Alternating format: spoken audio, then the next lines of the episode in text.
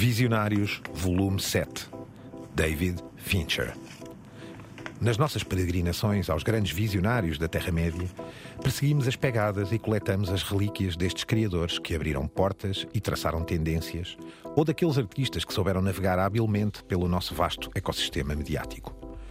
O visionário de hoje inscreve-se nestas duas categorias. Por um lado, criou obras que ajudam a definir a nossa época, e por outro, deixou a sua marca em toda a vastidão da Terra-média. David Andrew Leo Fischer. Não tirou um curso de cinema, como muitos dos realizadores da sua geração. Aprendeu no campo, ou como dizem os americanos, on the job, como assistente de câmara e técnico de efeitos especiais. Começou por baixo, a realizar géneros que os mais conservadores da Terra de Média tendem a considerar como menores.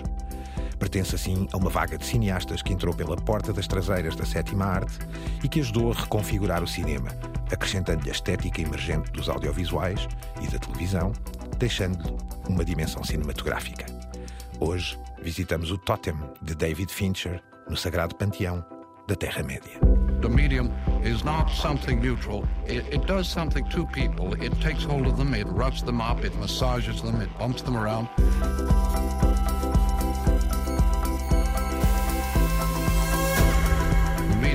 Massage. Caros peregrinos, Álvaro Costa, El Guru Radiofónico, neste tom castelhano. Adoro, pá, adoro.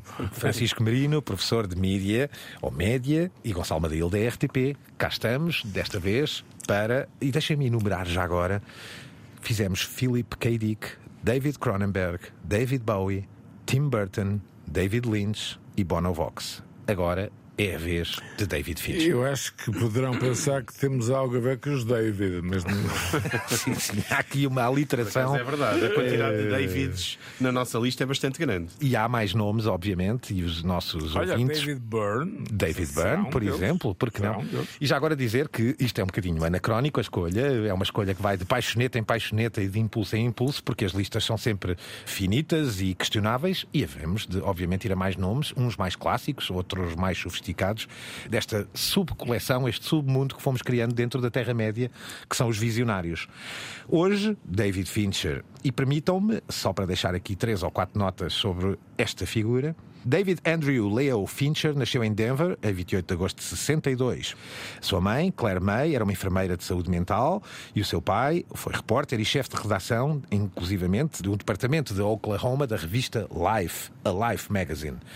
Mudou-se desta zona de Oklahoma para eh, San Anselmo, na Califórnia, onde, aliás, vivia também George Lucas.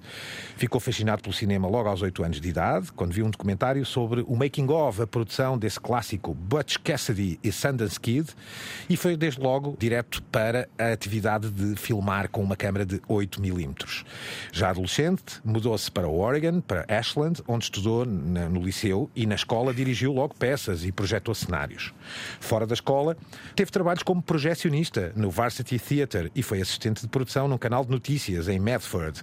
Sustentava-se trabalhando como ajudante também num restaurante, cozinha, servir à mesa e afins. Mais tarde, começa a trabalhar como chefe de produção e torna-se produtor de efeitos especiais, trabalhando na animação de alguns filmes e, por exemplo, este de George Lucas em 83, Twice Upon a Time. Ora, logo a seguir é contratado para esta grande indústria que é EL&M Industrial Light and Magic, como assistente de câmara e fotógrafo, e trabalhou até em vários filmes de George Lucas e afins, sagas do Star Wars, O Regresso do Jedi e Indiana Jones, também em 84.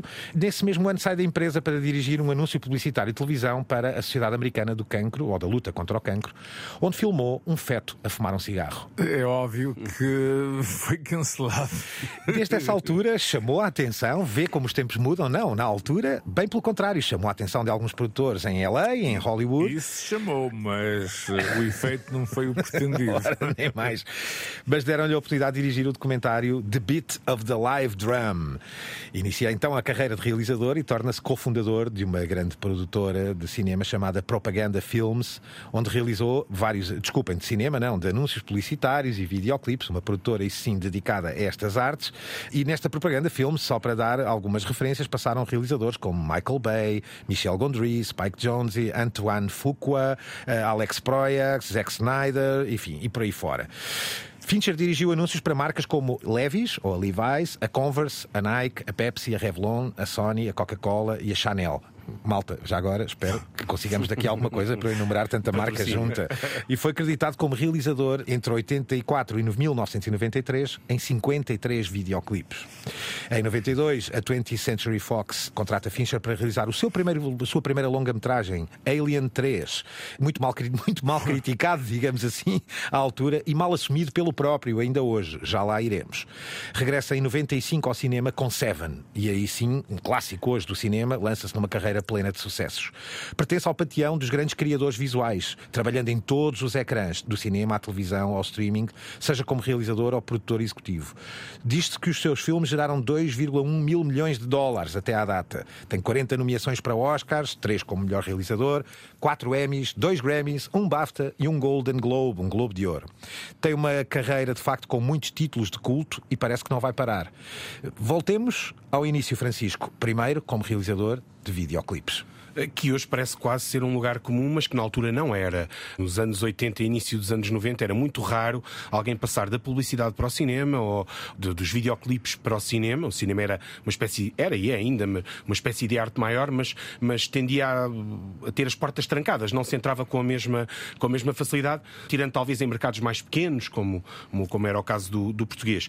E então ele é um dos primeiros a percorrer esse caminho, que depois vai ser seguido por uma série de outros realizadores, como o Chris Cunningham, o Michel Gondry ou o Spike Jones. Que passaram ao cinema e às longas, não é? Exatamente, e que começam numa altura em que o próprio videoclipe como objeto artístico já é mais valorizado do que era no tempo do Fincher. Aliás, se pensarmos bem, os primeiros videoclipes do Fincher são dos anos 80 e estes três realizadores que elencámos aqui vêm, sobretudo, marcar a história do videoclipe dos anos 90. É? Exatamente. É? Álvaro, eh, nomes como Madonna, eh, Rolling Stones, Justin Timberlake foram todos filmados por David Fincher, correto?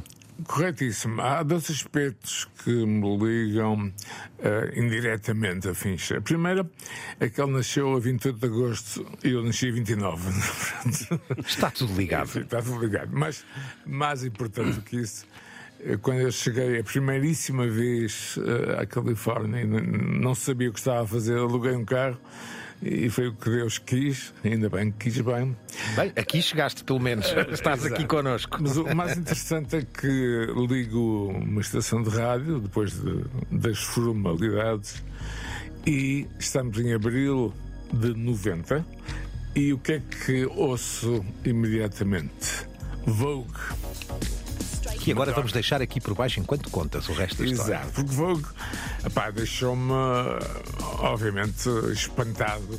E mais ainda quando não via YouTube, que não existia, mas via MTV uh, eh, local vi o videoclipe, uma espécie de homenagem muito bem feita, muito bem trabalhada, realizada a um pormenor, a um detalhe que a maioria dos videoclipes da época que eram autêntico wallpaper não tinha. Ou seja, havia ali cinema. Era as imagens das pin-ups, era isto, não era, Álvaro? Ou seja, é. este vídeo de Madonna, já agora, Vogue, Sim, não é? Dança, eh, mas acima de tudo as personagens, a sequência, a forma uhum. como a imagem e o som estão distribuídos, uh, os silêncios, digamos assim, a forma como consegue obviamente Madonna ajuda, mas consegue com os bailarinos, com o cenário, com um preto e branco deslumbrante, epá, criar um mini-filme. E foi nessa altura que eu pensei, mas quem é este artista? Foi aí que eu conheci David Fincher. Portanto, desde então que tenho uma paixão assolapada pela sua obra. Marca, de facto, eh, a época e também os primórdios da sua depois arte cinematográfica, esta incursão pelos videoclipes. A título de registro, Express Yourself, de Madonna, é um deles, em 89. Vogue, em 90. Love is Strong, dos Rolling Stones, em 94. Sweet and Tie, de Justin Timberlake é um, e Jay-Z. É outras mini... Ora, nem mais, mini 2013, não é? E temos aqui um ensaio curioso de Patrick Williams, um ensaio audiovisual, chamemos-lhe assim, que consta no YouTube, é de 2017, em que explica um bocadinho qual é a influência de David Fincher na feitura de Exatamente. dos videoclipes e o impacto que isso teve na cinematografia dele logo a seguir. Since Fincher made pop videos for artists like Madonna and Paula Abdul, his videos have rarely received much critical analysis, despite him being one of the best pop video directors of all time. While many acclaimed filmmakers evolved and honed their style over the course of their feature film careers, Fincher's artistic evolution took place in his music videos, so by the time he made the jump to feature films, his craft was perfected and his style was fully formed. Daqui para o primeiro filme, Alien 3, não é? Onde se estreia e onde diz uh, Fincher que ainda hoje não, não ficou cortado e editado como ele quis, com a influência dos produtores. É um filme que ele quase renega, Francisco. Uh, sim, até porque também é muito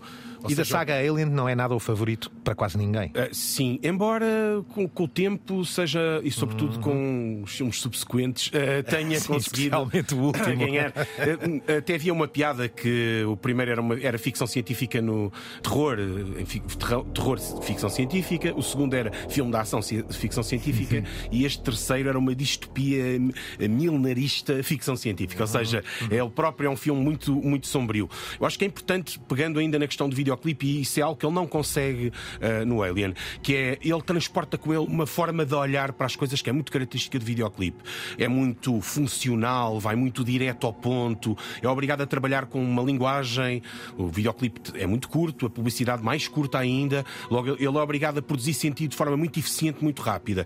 E ele provavelmente ainda não tinha acertado aquilo que depois vão ser uh, os pontos fortes dele na altura do Alien, não é? Não Exato. esqueçamos que era uma saga muito popular à época, é o regresso de Sigourney Weaver como Alan Ripley e em todo o material que eu, que, eu, que eu estive a ver, há uma altura em que ele descreve numa entrevista para a BAFTA, que nós temos, que seguiu o mau conselho de ouvir as pessoas que não devia ouvir, que eram aquelas que ficaram certamente ressabiadas por um jovem aparentemente desconhecido, um young Turk, de repente ser convidado para um filme de, de altíssimo orçamento. Foi realizado já agora em 1992. Estava eu ainda nos Estados Unidos da América a trabalhar e lembro perfeitamente, de, enfim, de, da polémica que isto se deu na altura. Ora, para além deste filme, seguem-se logo em 95 Seven, Os Sete Pecados Mortais, em 97 The Game, o jogo. Em 99, Fight Club, um dos filmes da minha vida, desculpem esta introduçãozinha. O Clube de Combate. E, e, já aqui se via, primeiro, uma produtividade promissora, não é? Porque de dois em dois anos tem trazido filmes e, e estes, especialmente o Seven, o The Game e o Fight Club, marcam mesmo, um, digamos, a sua linguagem como realizador e a partir daí torna-se uma espécie de arquétipo, não é, Francisco, da geração X. Aliás, Tarantino, tu próprio trazes aqui por sugestão e muito engraçado, Quentin Tarantino, uhum. realizador, descreve aqui, uh, através da NBC, mas está disponível no YouTube, na plataforma Outstanding Screenplays, de, agora em 2022, em que Tarantino diz: sim, sim, fantástico, lindo, é dos meus favoritos. Mas não escreve. É um realizador que, se acima de tudo, filma e lê guiões e por isso é que é muito mais fácil fazer tantos filmes de seguida em tão pouco espaço de tempo. Sim, e confesso que sabia que o Tarantino tinha falado sobre ele e andei um bocado a pesquisar. Eh, já sabia que não seria boa coisa à partida. Eh, mas, mas diz eu... que é dos melhores da sua sim, geração. Mas eles seriam mais ou menos rivais desta ótica da geração X. O Tarantino representa um aspecto de cinefilia de videoclube, que é aquilo que, claro. O, que o define, uh, e o Fincher representa esta ligação ao videoclipe e à publicidade, é uma linguagem mais associadas é? ao cinema dos anos 90. A plástica visual, não é? A plástica Aliás, visual, uma, uma, montagem muito rítmica. Tem a ver com, as suas, com os seus primeiros empregos, a sua profissão e, e o seu percurso no audiovisual. Está muito presente nestes, nestes filmes todos, talvez menos no The Game, mas no Seven e no Fight Club está mesmo muito, muito, hum. muito, muito presente. É aí que eu queria chegar, Fincher, e ouvimos há, há pouco o Gonçalo a fazer um resumo resumido passa uhum. pleonasmo, eh, digamos que subiu a corda a pulso. Nem mais, nem mais. E aqui. Isso uh... é muito importante porque, no fundo, ele tocou em vários aspectos da produção audiovisual. Isso vê-se em vários filmes. Recordo, por exemplo, sequências como no, no, no, Clube de Combate, em que vemos Edward Norton a dizer que teve o, o síndrome uh, IKEA, não é? E que vemos um momento, uma montagem gráfica, plástica da sua casa a ser reconstruída, com material do IKEA, com preços, com a estética gráfica da IKEA na altura. Que é um e, portanto, esta ideia de intermedialidade e de intertextualidade que vem de. Que, que, nos anos 90 está muito. Em voga, não é? Sim. Vamos só ouvir então Tarantino comprometido a dizer: sim, sim, é bom, mas não escreve. Eu escrevo o que realizo. E é verdade. I mean, one of the most talented filmmakers of uh, you know my generation is David Fincher. But he's not in the same category as me because I'm a writer director, and hmm. that makes it different. That makes it a different thing, you know. And I think one of the things is one of the things that I, I've been focused on is there's a lot of writer directors that come out. They write and direct one movie, a second movie, a third movie. Well, there's a real voice there. There's a real voice. But you know what? It's hard work to go to that blank piece of paper and start from square one, start from scratch every single solitary time. You are at the bottom of Mount Everest every single solitary time, and everything you've done before not only does not help you, it could even like hang over your head. And that is a tough road to hoe. Entra, depois desta época dos anos 90, com estes três filmes de que aqui falámos, de facto, numa, numa, enfim, num, no panteão dos grandes realizadores e torna-se um cineasta consagrado. Em 2002 faz Panic Room, Sala de Pânico, com Jodie Foster, inesquecível. Em 2007, Zodiac, e neste caso é um dos teus favoritos? É, é, estranho, até porque a primeira vez que vi o filme não gostei muito dele, mas é provavelmente um dos filmes mais estranhos dele, uhum. do ponto de vista da estrutura narrativa. E é um filme que, com o passar dos anos, à medida que o fui vendo e revendo, fui gostando mais dele. E hoje, quando apanho o filme a dar, mesmo que seja a meio, volto a ver no, uh, no sítio em que está, acho que está bem construído e tem uma estrutura estranha que é difícil entrar dentro da estrutura do filme. Muito bem representado pelo Gyllenhaal. Uhum. Uh, Jake Gyllenhaal, exatamente. Uh, e pelo Robert Downey Jr., num papel excelente. Excelente, fantástico a representar um mítico jornalista de, de São Francisco. E é um caso de, de, de crime, de um, de um, serial killer famoso que, inclusive, inspira o Dirty Harry do, do Clint Eastwood, em, em um dos filmes do Dirty Harry. Do... É, é, é um filme que precisa que uh, a audiência se concentre. Nem mais. Sim. O que não é fácil hoje em dia. Ora, Zodiac. Dois, conhecer a história. Ponto 3, fazer uma viagem à época, não é? Sim, sim, aquele sim, lado sim. dark, aquele lado. Quando vou dizer sujo, não é no sentido de porcaria, aquele, aquele lado uh, escuro, uhum. de, não é? De, aquele lado uhum. uh, de pressão do jornalista, aquele lado intenso. Uh, a vida de um jornal, e muitos de nós conhecemos profundamente essa, essa, uhum. essa atmosfera. E depois, e, e finalmente, para mim, dos filmes que, que citamos, é talvez aquele que reflete mais e melhor a estética videoclipe dark que o marca em muitos filmes também marcante à época eh, lá, nos Estados Unidos, onde é nativo, porque também se baseava no Zodiac, tal história de um serial killer baseado em factos verídicos. Também baseado em factos verídicos, logo em 2008, a história de Álvaro Costa. Não, uh, desculpem, o, o, caso curioso de Benjamin Button, uh, de 2008. A rede social em 2010, também marca um ponto de viragem Obviamente, sobre sim. talvez uma das primeiras. Alan Sorkin, lá no meio. E também uma, uma, uma, das grandes primeiras abordagens a este universo dos multimilionários criadores, não é? De grandes redes sociais das e dos multimilionários que detestam biografias sobre caso, ele também. A história do Zuckerberg acho que não, não consegue, gostou desta... não, não gostou e acho que não consegue ver, não é? Esta história do, do nascimento do Facebook. Depois, em 2011, a rapariga com a tatuagem de dragão. Em 2014, Gone Girl, a rapariga desaparecida. Álvaro, também gostas deste filme? E, sim, até porque aparentemente poderá ter a ver com algo que aconteceu no nosso país, assim, à distância, não é? Uhum. É sempre uma história uh, de uma intensidade. Esta mais universal, não é? Sobre um universal, desaparecimento. Exatamente, Sim. e as consequências à volta da, da, família, à volta, eh, enfim, sociais. Eh, é um bocado o done it, mas, uhum. enfim, na altura alguém falava no, no, caso médico como possível inspiração, não é? Nem mais. E, e deixa-me só dizer uma coisa, pegando um pouco no que falávamos há pouco, ou melhor, na crítica do Tarantino em relação ao, ao facto de, do Fincher não escrever guiões, que estes dois últimos, aliás, todos eles são baseados em guiões ou argumentos que não são do, do Fincher. Mas estes dois últimos são romances muito populares, tanto o Gone Girl como The Girl with the Dragon Tattoo, não é? Do Stieg Larsson. Uh, são romances muito populares. E essa é uma estratégia frequente dele.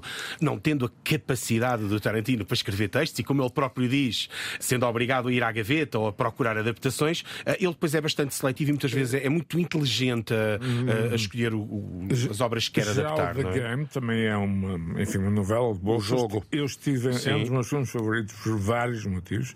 Eu estive em Londres na altura da, da apresentação de, do filme. filme. Uhum. Uh, e foi, foi, interessante porque uh, ele tem um ar austero, ele tem um ar, eu diria, de. E de quem não brinca em serviço, Exatamente. não é? E aliás, vamos ver isso já mais Exatamente. adiante, quando entrarmos daqui um bocadinho sobre e a sua personalidade.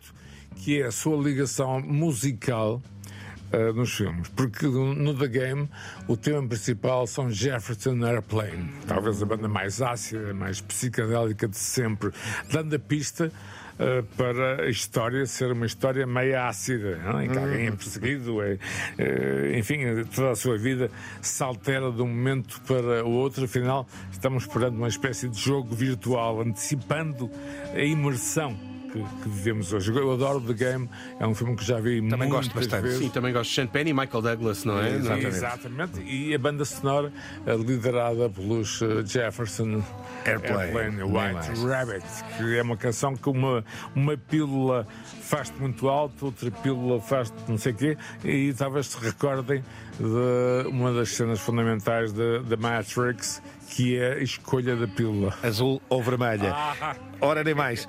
Em 2020, e continuando aqui esta sequência dos seus grandes títulos, traz-nos um filme muito curioso, já, neste caso, já produzido e distribuído pela Netflix. Mank, Francisco, que história engraçada, protagonizada por Gary Oldman. Uh, sim, baseada no Mankiewicz, que é o Mankiewicz, o guionista de, do Citizen Kane, do, uh, aliás, o guionista, embora haja, haja toda uma disputa em torno disso, não é? Sim, sim. Uh, mas que, em que aqui o, o, o, Fincher toma claramente o partido dele, do Mank, e é curioso, não é? Ou seja, um tipo que não escreve os seus próprios guiões tenha, tenha um filme deste, deste tipo. é guionistas. é provavelmente o, o ovni desta coleção Eu toda ou seja, é o, é, o, é o filme que joga menos com a cinematografia dele e julgo que ele pretendia que fosse o filme de consagração para os Oscars, uhum. de alguma maneira o metesse na liga do Martin Scorsese, do, uhum. de um cineasta que reflete sobre o cinema também, uh, sobre o impacto da história do cinema na, na sua cin cinematografia. Acho que é um bom filme, com o Gary Oldman a fazer um papel, um papel excelente. Julgo que acerta nesse público mais cinéfilo, se calhar passou ao lado do grande é, público. É natural, porque uhum. tem muito a ver com o mundo dos dos, eh, dos guionistas, o mundo dos escritores, alguns deles muito importantes e famosos, foram ganhar a vida uh, em, em, Hollywood. Tem muito a ver também com a ideia uh, dos autores de guião desejarem ser outra coisa qualquer. Histórias de Pat Hobby. Scott Fitzgerald, vejam bem. Uhum. Pat Hobby é uma espécie de bebedolas, enfim, mulherengo, enfim, desatinado, e que faz parte, quase por obrigação, de um estúdio. Uh, isto tem muito a ver com as pet hobby stories, em que o pet hobby está sempre mais para o lado do que para cá, não é? Mank, uma, uma sugestão nossa curiosa, é o primeiro trabalho uh, assumidamente ali já para a Netflix, quer dizer, do, de, cin de, cinema, de cinema. Aliás, eu vi assim, na Netflix, porque até porque ele... isto foi na altura da pandemia, não é? Mais. Que o filme saiu. Até porque outros trabalhos ele tem, e já lá iremos, uh, de uma dimensão mais televisiva também com a Netflix. E vamos deixar a honra de de, de, permitir aqui o trailer de o filme que está praticamente a chegar, The Killer, Francisco. O Sim, foi bem título. recebido nos festivais e volta a assinalar uma adaptação, uh, neste caso uma adaptação de BD. E vamos a isso com este trailer que fica, enfim, é o trailer oficial já para a Netflix. A dupla é Michael Fassbender e Tilda Swinton, realizado, obviamente, por David Fincher.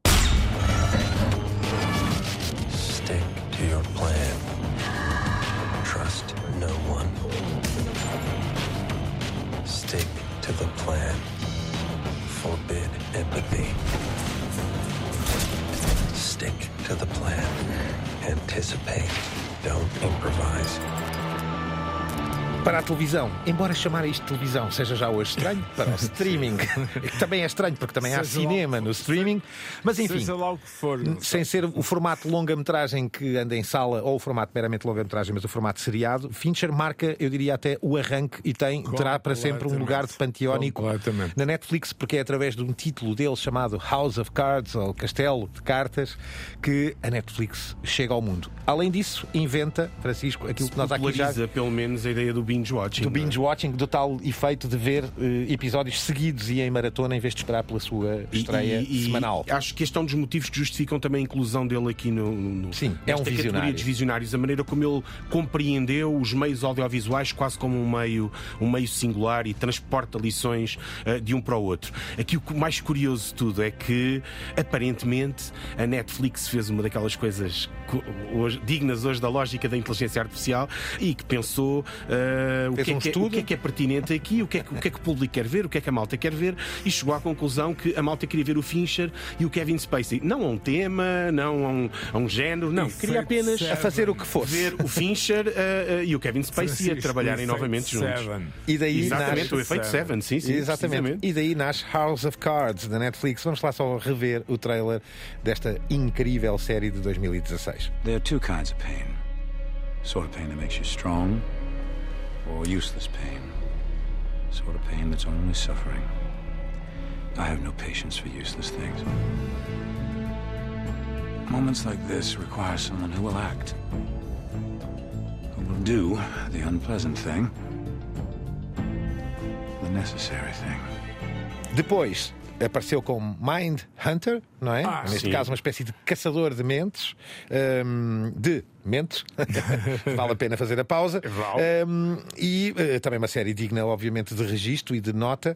Mas queria passar desde logo a, um- a algo mais experimental que ele fez também para a Netflix em 2020, não sozinho, mas que traz, digamos, a sua, a sua, enfim, o seu toque de Midas numa coleção curiosa, Álvaro, não é? Amor, Morte e Robôs. É uma série de curtas-metragens completamente alucinadas. E com várias técnicas, não e é? várias técnicas, portanto, não, não há, digamos, episódio 1, 2, 3, 4, podem começar e, e acabar onde quiserem. Acima de tudo, existe porque, porque ele pode.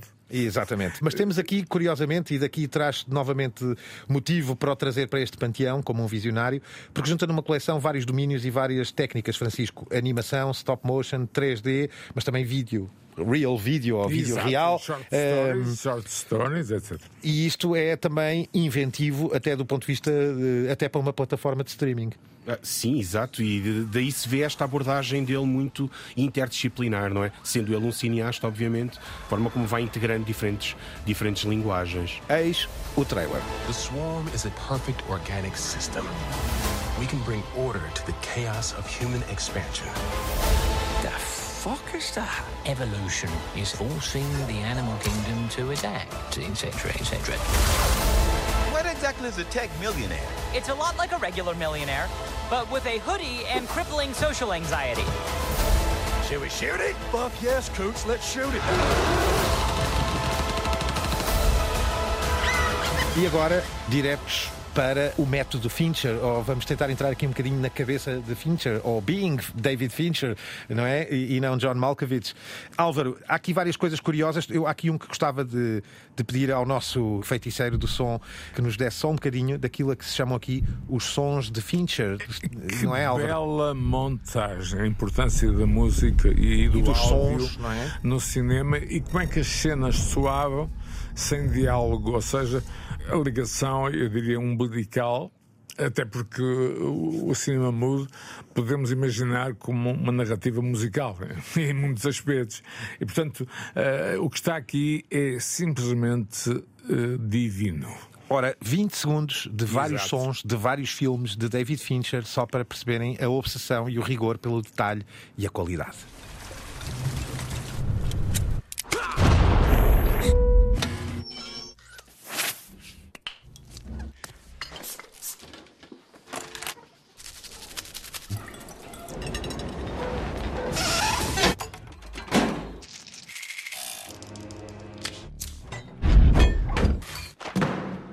Francisco, a obsessão não se dirigia apenas e só ao som, dirigia-se praticamente, a, eu diria, a todos os domínios do processo audiovisual. Detalhe, é, um- detalhe. é uma das características de Fincher, um obsessivo, não sei se compulsivo, mas pelo menos Sim, obsessivo. claramente obsessivo. Hum, que, aliás, aqui há o Rotten Tomatoes, essa plataforma também conhecida, e as entrevistas do Side by Side. Fincher fala sobre as câmaras digitais e o facto de as câmaras de película, sim senhor, magia é fantástico, mas para trabalhar em grandes movimentos são muito pesadas.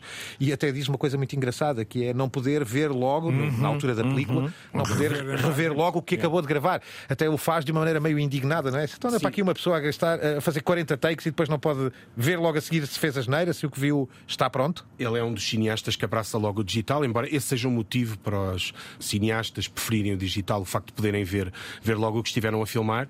E eh, neste caso em particular, até a própria ideia da mobilidade da câmara, o que é um pouco bizarro porque ele não mexe muito a câmara. É uma das características do, do Fincher é fugir das câmaras à mão, fugir deste género de abordagem que, e curiosamente, estavam muito na moda nos anos 90. Aliás, podíamos quase ver qualquer filme dos anos 90 ir assinalando, 90 e 2000, a quantidade de câmaras à mão. E ele foge bastante dessa, uhum. dessa estética, preferindo tripés, movimentos de câmara quase robóticos, uhum. com muita frequência. E aqui convém termos em conta uma ideia que se relaciona também com o videoclipe e a publicidade, que é a construção de ambientes. Ele, ele, no videoclipe e na publicidade, ele tem que produzir sentido em função do ambiente, de uma forma muito sintética, muito rápida, muito precisa. Sim, num curto espaço de tempo, em três minutos e, tem e que haver uma história. Transporta, transporta isso. Há, há cenários que são, que são representados de uma forma quase exímia. Estou-me a lembrar do cenário do Seven, a casa do, do Kevin Spacey, não é?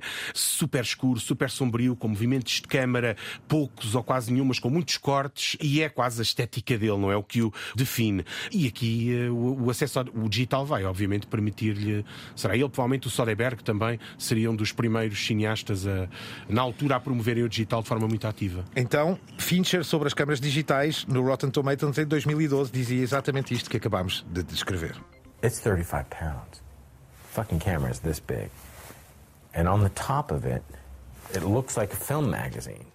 The recorder attached to it the same way that a mag would attach to it, so on the top or on the back. If I want to see what just got shot, does it play back off that? They said, no, you would never touch that. It's like your original negative. So let me see if I got this straight. You guys spent how many millions of dollars developing a camera with Sony, and I can't play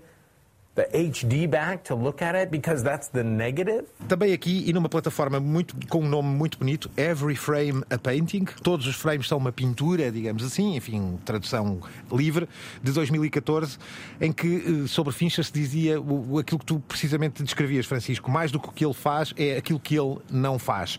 Não usa de facto muitas câmaras à mão ou câmaras subjetivas, só quando de facto é interessante ou quando é importantíssimo.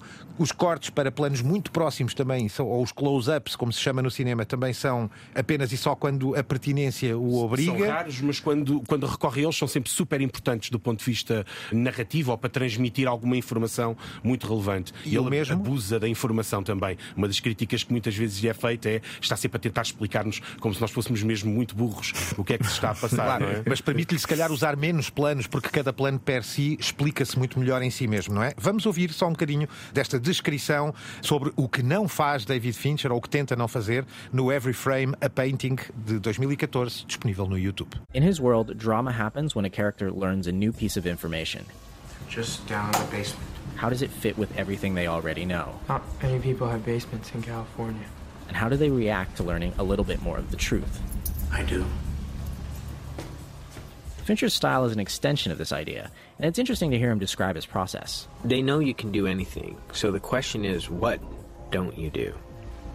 Not what do you do? Depois, Álvaro, temos o outro lado. Além deste rigor, do cuidado estético, do domínio do detalhe, isto não é apenas quanto aos instrumentos e os processos, é também quanto aos atores, que têm várias coisas a dizer sobre é. David Fincher. E começou logo com Alien 3, não é? Como é que foi? A sua primeira longa-metragem. Começou logo com Alien 3. Mas é no Seven que ele explica melhor a surpresa de Brad Pitt e do próprio Morgan Freeman e, acima de tudo, Kevin Spacey, que era quem ele tinha em mente quando recebeu o script, lá está, estávamos a falar sobre isso, ele explica isso, uh, imediatamente pensou em Kevin Spacey, por razões óbvias, hoje em dia praticamente cancelado, enfim, são outras, outras questões. Agora já não, novamente, não é? Sim, o que tudo indica. É um processo agora foi absolvido do cancelamento é um e das acusações, já agora. É um processo lento, mas os anos enfim, ficaram, passaram. Aliás, essa questão é interessante, Álvaro. É? Ele é absolvido das acusações. Será que é absolvido do cancelamento? isso, isso aí é outra história. Mas realmente é esse aspecto. Os atores que trabalham com Fincher, e Brad Pitt é um deles, são, digamos, sabem que vão ser vítimas não de tortura, não é? Uhum. Um bocado a Kubrick, mas que Aliás, há um momento, há, um, há uma história uh, em França uh, com os prémios uh, em que o Brad Pitt explica aparentemente o recorde de um, takes de Fincher terá sido 90, mas de facto a verdade é que foram 92.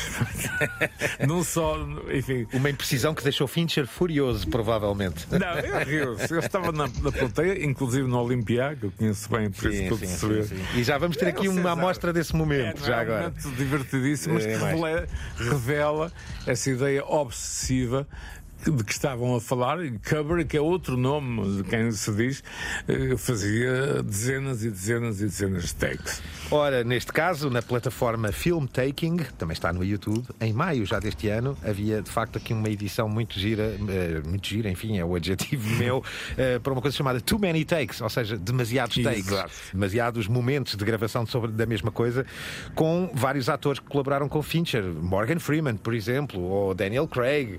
Vamos deixar o Brad Pitt mais para a frente, mas ouçamos só aqui um bocadinho deste momento de demasiados takes, demasiada obsessão, um bocadinho cansativo, mas eh, com uma entrega incrível do trabalho de David Fincher. He's wonderful. He does too many takes, but he's wonderful. The first 10 takes, he is looking at the way the light is hitting a glass in the corner. He is brilliant in that sense. My philosophy is you spend $250,000 on a set. You're going to bring a $150,000 crew in. You're going to bring actors in from all over the world. You're going to put them up in hotels. And the idea is to get them out as soon as possible. He wants everything to be right, every aspect of the movie to be right. So if it means you have to take 20 takes or 30 takes, whatever it is, that's what you do. I'm going to give you 17, 18, 25 bites at the apple. Álvaro, muito chão, tu falaste de Kubrick e Kubrick já agora é tema para um dia voltarmos, porque é um visionário que está na nossa. está no forno. está no forno, não é? Para trazermos aqui à Terra-média também. Mas, Francisco, no- esta, esta cerimónia de que o Álvaro falava, dos Césars, ou seja, dos prémios, enfim, do cinema franceses, eh, há aqui um César de honra que lhe foi atribuído, em, precisamente agora, em 2023, onde Brad Pitt escrevia com elegância, obviamente, com humor, fez eh, comédia. e fez comédia aquilo que era David Fincher como realizador.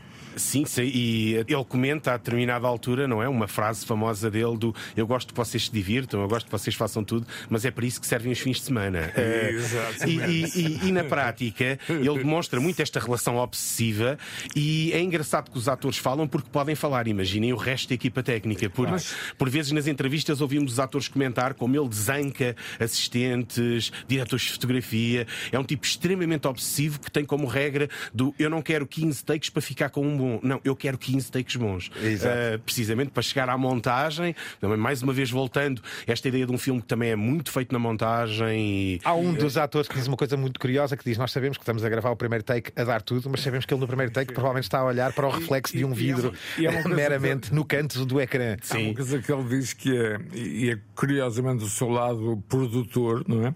Que tem consciência quando está num platô, eh, há um orçamento, há milhões em jogo e que não vai despachar as cenas quando há um orçamento eh, de um tamanho XL, quando os atores são muito bem pagos. Ou seja, há aqui uma ética sim, sem de dúvida. trabalho que praticamente vem desde os seus primórdios, como tu há pouco leste muito bem.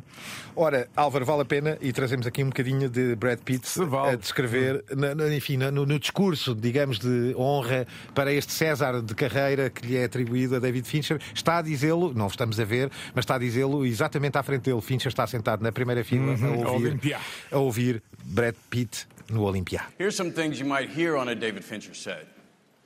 Let's shoot this, please, before we all lose interest in living. Okay, we have the out of focus version. Let's try one that's in focus. If you pan to the right and see that in your frame again, you have my permission to take your own life. And a personal fave, I want you guys to enjoy yourselves, but that's what Saturdays and Sundays are for.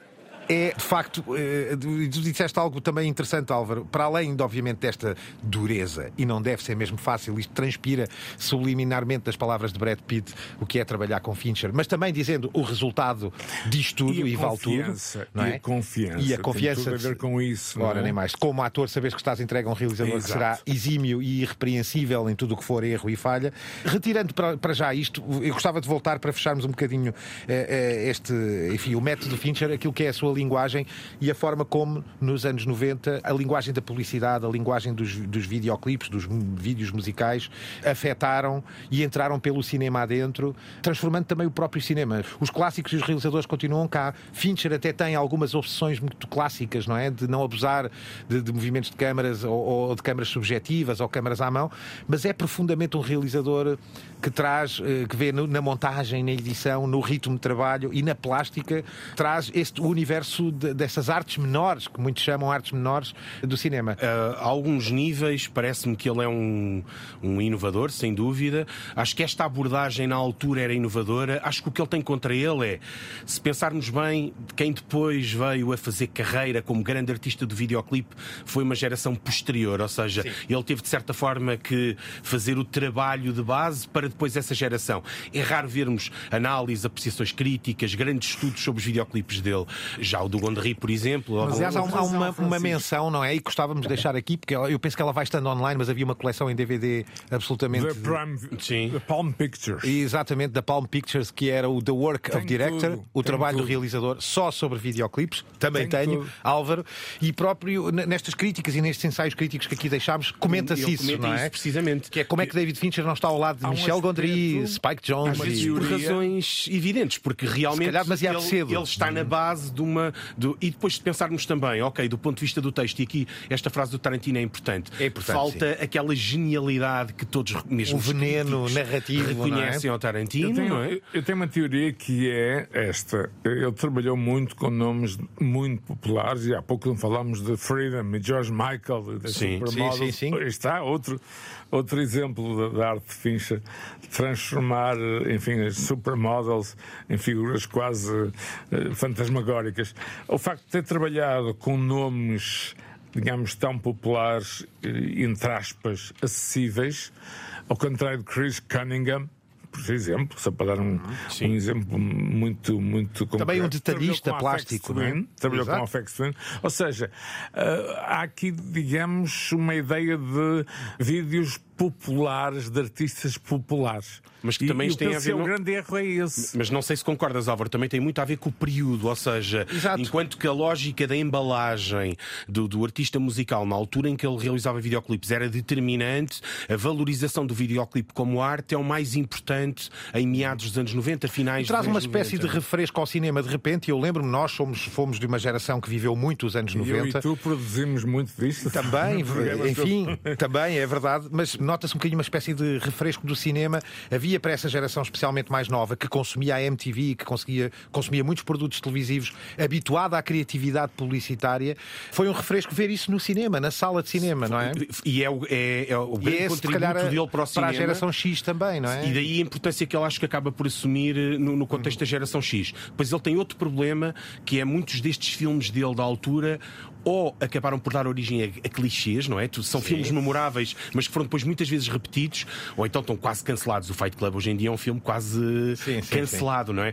Mas Logo, à época, uma pedrada no charco, no melhor total. sentido. E é? o Seven, por exemplo, é um filme marcante uhum. até ainda hoje do ponto de vista. É um mime, não é? Do ponto de vista. E já pertence aos clássicos. O Seven, sim, entrou já na, na, naquela panteão dos grandes filmes clássicos. E eu, eu acho que ele é, no fundo, e tem um trabalho inacreditável a, a, a juntar e a compreender os meios audiovisuais todos na sua plenitude. E o Álvaro falava há pouco que ele vem de baixo. Eu acho que ele é um cineasta operário, não tem Uhum. os pergaminhos Boa- académicos boa ou cinéfilos é. que tem um Tarantino ou até um Scorsese, que é um intelectual do cinema, e de alguma forma deixou uma marca inquestionável. E acho que vem muita gente na senda. Há muito cineasta, ou muitos cineastas vieram depois a conseguir trabalhar, a conseguir produzir as suas melhores obras ah, à conta de um percurso que inicialmente Mas foi feito pelo, pelo aspecto, Fincher. muito rapidamente, os anos 90, até, enfim, praticamente ao início deste século, é o nadir da indústria discográfica no que diz respeito a orçamentos. Segundo, estamos num período eh, e o Gonçalo viveu na MTV, por exemplo, eu próprio vivi com ele em outros eh, contextos, num período de transição, digamos, do analógico para o digital tout court. Ou seja, a partir, enfim, de inícios deste século, a produção videoclípica tornou-se democrática. Ou É- seja, é qualquer isso- um, atenção, é quando digo isto é entre aspas, hoje em dia podemos fazer um videoclipe com smartphone. Ponto final. Naquela altura uh, Gonçalo, e tu conheces mais dessa área do que nós, não era assim, não é? De todo. De e todo. é por isso que eu também imagino aqui o Fincher quase como um geek, um nerd interessado pela, pela técnica, pelos pequenos aparelhos, uhum. onde gastou esse tempo, digamos assim, e, e depois trata-se muito mais, como dizia o Tarantino, de uma boa estratégia a escolher e a adaptar textos dos outros.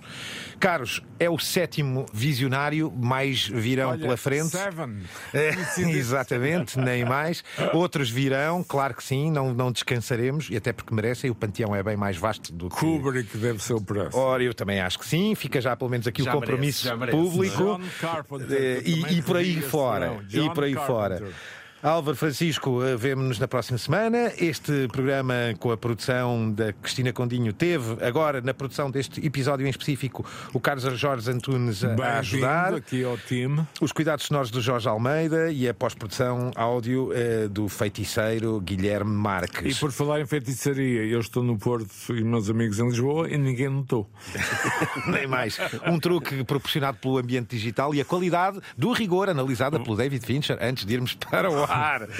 Deixo com duas citações, porque é sempre, gostamos sempre de o fazer, especialmente com os nossos visionários, que eu creio, a meu ver, que descrevem muito bem a personalidade de David Fincher. O primeiro é este: a minha definição de profissionalismo, para muitos, é provavelmente uma definição de obsessão. E não há melhor maneira de fechar o programa com esta bonita frase de Fincher, que eu acho que diz tudo. Com o tipo de filmes que faço, recebo cartas de gente muito estranha. Oh, não, não tenho a mínima dúvida. Sim, nenhuma. De ló bizarro. De Até ló bizarro. breve. Abraços. Adeus. Adeus. The medium is not something neutral. It, it does something to people. It takes hold of them, it roughs them up, it massages them, it bumps them around.